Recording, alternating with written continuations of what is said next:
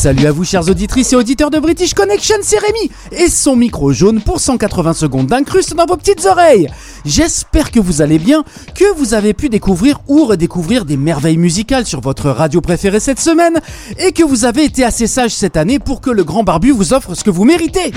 Ah non, je pensais pas vraiment à ça, mais bon, soit.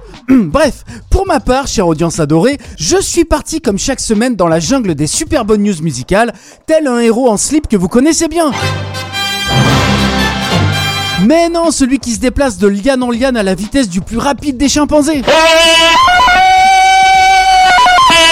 Ah bah voilà Tenez, prenez par exemple l'incroyable marché florissant des guitares mythiques vendues aux enchères pour des sommes qui frôlent l'indécence, comme la vente toute récente de la plus célèbre des guitares d'Eric Clapton, résonnant sous le doux nom de The Fool, qui vient d'être adjugée pour 1 270 000 dollars. Combien? Et ouais, faut dire que cette Gibson SG de 1964 a une sacrée histoire, puisqu'elle est également passée entre les mains de George Harrison, l'un des quatre Beatles.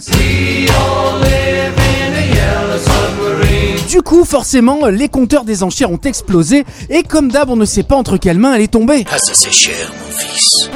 Le plus fou dans cette histoire, c'est qu'une autre guitare mythique a aussi trouvé son acquéreur durant cette même vente aux enchères organisée par Julian's Auction. Il s'agit de la toute dernière guitare de Kurt Cobain, le leader emblématique de Nirvana. Une Fender Mustang pour gaucher qui était, selon le chanteur, sa préférée. Du coup, telle la gratte de Jimi Hendrix sur scène, les prix ont eux aussi flambé et l'instrument de prédilection de Cobain a été adjugé à plus d'un million et demi de dollars. Combien? Alors je sais pas vous, mais moi j'aurais carrément la trouille de jouer ne serait-ce qu'au clair de la lune dessus de peur de l'exploser. Eh ouais, il me l'a esquinté là Ah ouais, il l'a défoncé Ah ouais, c'est ballot. hein.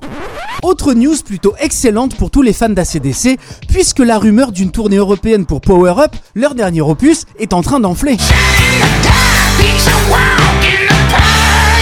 Alors pourquoi une rumeur et pas un communiqué officiel, me direz-vous? Tout simplement parce que cette info est partie d'une énorme bourde de la part de Dieter Reiter, le maire de Munich. À la boulette.